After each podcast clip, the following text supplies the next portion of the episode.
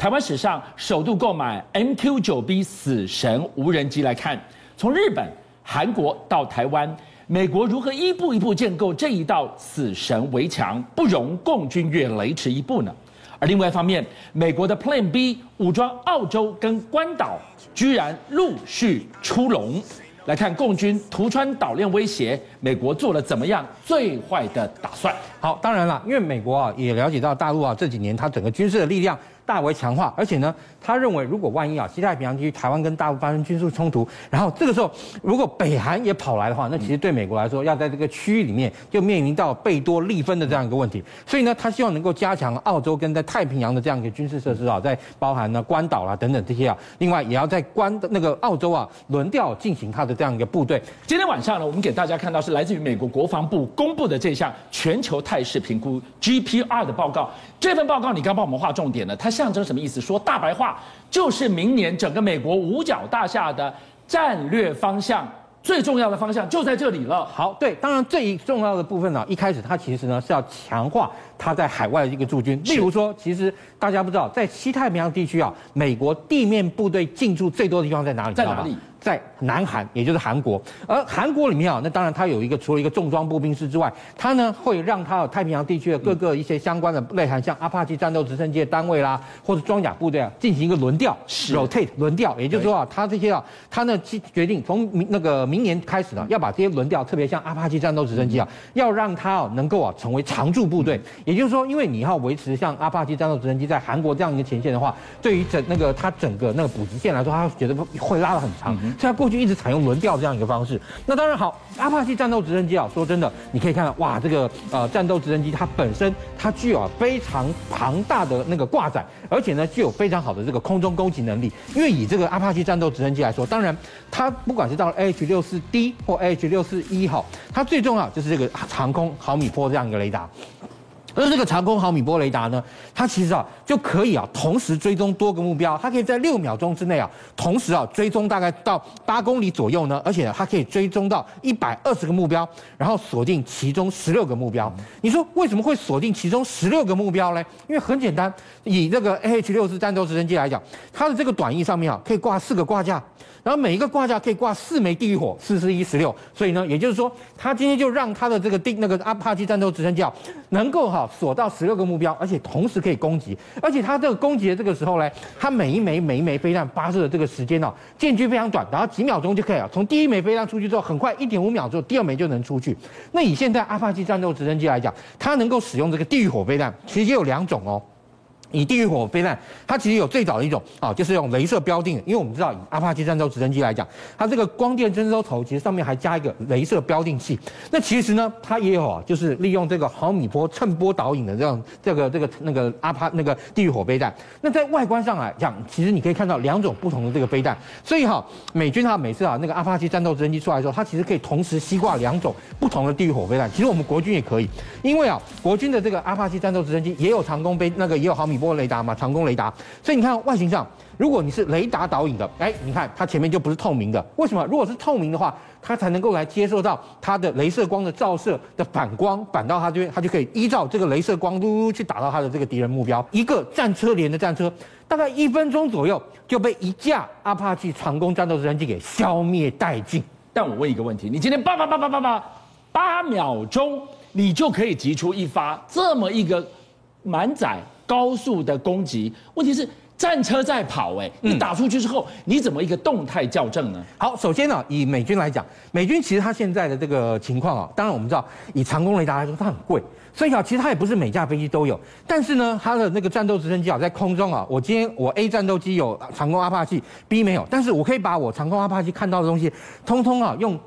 那个资料链，然后传给他。好，那这个时候我们等于说啊，两架阿帕奇，虽然说我有雷达你没有，或甚至于三架，你有我两个没有，但是我们可以透过你的那个资料链，我看到你看到这个东西。然后呢，第二，他今天在发射攻击的时候，因为本身第一，他在发射之后大概每个八秒左右就可以攻击一个目标，所以呢，它其实啊就有。哈，同多目标这个追踪器，也就是你看，第一，它其实本身啊，我们刚刚讲，它可以透过不同的这个没有阿帕奇呃没有长弓雷达的进行联合攻击，对不对？第二，就是说它其实本身也会计算，也就是说，今天呢，我这个毫米波啊导引到锁定第一辆战车，我飞弹发射了以后，对不对？它其实可以哈利用这样一个中间的一个时间间差，它马上呢，因为它不，我们刚刚不是讲，它可以连续追踪十六个，但是它可以依照威胁的这个先后顺序，它排定这十六个顺序。是，也就是说我第一个打之后，那第二我马上好就调整去打第二个，再调整打第三个，再调整打第四个，很快的一个接着一个，一个接着一个，或透过资料链，我今天打一五哈七九，然后那个隔壁就打二四八十这样子，你知道吗？这样打法，这样就变成说很有效率的作战。所以我们看到了这个反坦克的杀器地狱火，从轮调变常驻。南韩，它是应对来自于北方三十八度线北韩的威胁。另外，我们在美国的这份评估报告看到另一个威胁是中国，中国的军事侵略，我们在火线第一排。嗯，我们就注意到了今天立法院的国防预算审查，最引人注意的就是史上。第一次购买死神无人机，哎，买到了这个 MQ-9B，对于整个台海防卫起的怎么样助拳的效果？这次啊，当然一百一十年度，也就是明年度的国防预算呢，它这个三千七百二十六亿里面啊，它比一百一十年就比今年这个会计年度增加了一百零八亿，然后成长是百分之三啊。当然有人说，哎，你这还是不到 GDP 的百分之三呢。说真的，如果我们的国防预算真的要编到 GDP 的百分之三的话，对不对？那要六千多亿啊，等于说要现在翻一倍。那但实际上就变成说，我们的这个那个。跟会占到我们的总预算的额度太大，但这一次啊，当然他把这个对美军购的这个项目中部分，他把它放到普通预算里面，特别是这一款 MQ-9B 无人机。那当然，这个 MQ-9B 无人机啊，之前大家都听说啊，这个死神无人机啊，你看可以从空中攻击目标，你看多厉害多厉害。但是其实啊，由于我们获得的死神无人机啊，那或也就是说 MQ-9 这个无人机，我们数量其实并不多。所以哈，我们不能够那么阿萨利的那么大方的拿它打，把它做攻击任务，而是要搭配它的那个 MS-112 这个吊舱呢，然后干嘛？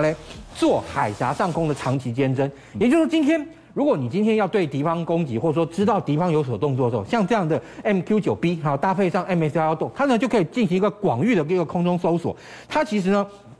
就能够哈利用它那个机上的这个光光电侦搜系统。侦测到敌方的这个路路上动态，那这个时候呢，它就可以侦查到地方对方动态，而且呢，对敌敌具有敌意的这个目标呢，加以从空中加以标定。所以在这个情况下，好，如果今天呢、你万一啊，真的呃两岸发生军事冲突，美国要来进那个对台湾进行这个协防的时候，那这时候美军要看到哪里要打哪里。那这时候当然他是要在最前线，从台湾这边最第一线的这样一个空中侦察的平台，得到对方一些军事哈这个实际哈目标的一些重要资讯，而且。啊，我们刚刚讲到 MQ9，由于它本身具有长航时的这个功能，因为它可以在空中飞很久，所以呢，它就可以在空中担任一个那个资讯收集的这样一个平台，然后把它的这个那个资讯呢，利用啊资料链传给地面。那当然，以这个 MQ9 来讲，我们看它前面啊，这边有个很大的一个卫星通讯天线，但是当然。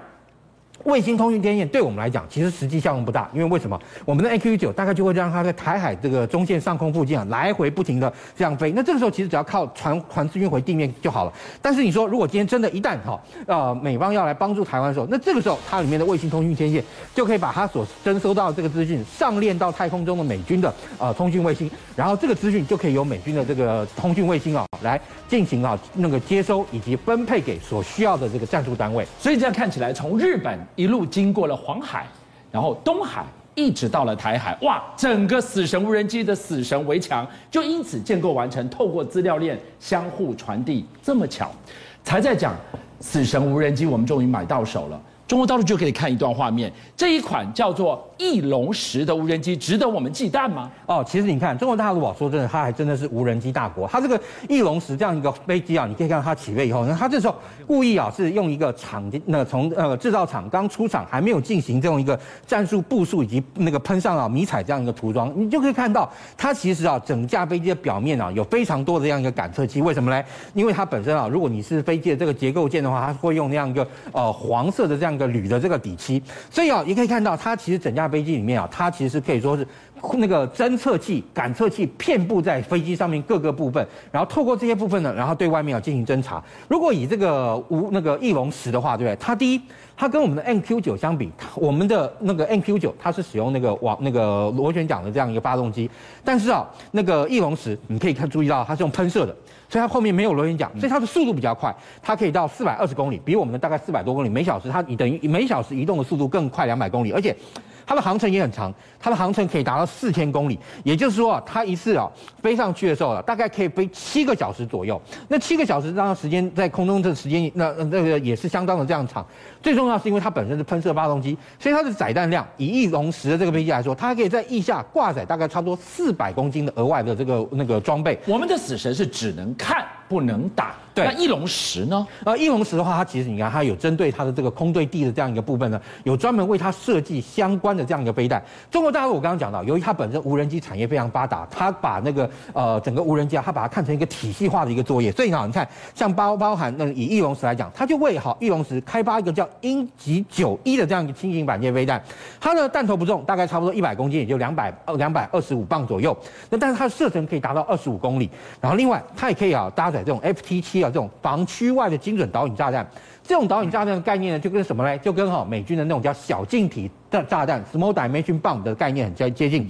为什么？因为它发射之后，它这两个延程翼啊就展开来，就让它呢不见得是只是一个自由落体的往下掉，而透过这样一个岩层翼，它可以飞到接近一百公里外啊！你看它射程大概说可以到九十，而且它本来啊是要跟歼二零战机啊搭配，因为歼二零它战机是一个弹舱内藏式，它把它挂在弹舱里面。那现在它把它放在啊这个弹那个弹舱外面，它最最大射程可以到九十公里左右，所以。本身呢，翼龙哈那个十这个无人机啊，他上次在参加二零二零年南昌啊无人机飞行大会的时候，他就清楚的把它所有的空对地的这种机载武器啊，甚至于空对面的全部把它挂放放出来给大家看。邀请您一起加入五七报新闻会员，跟俊相一起挖真相。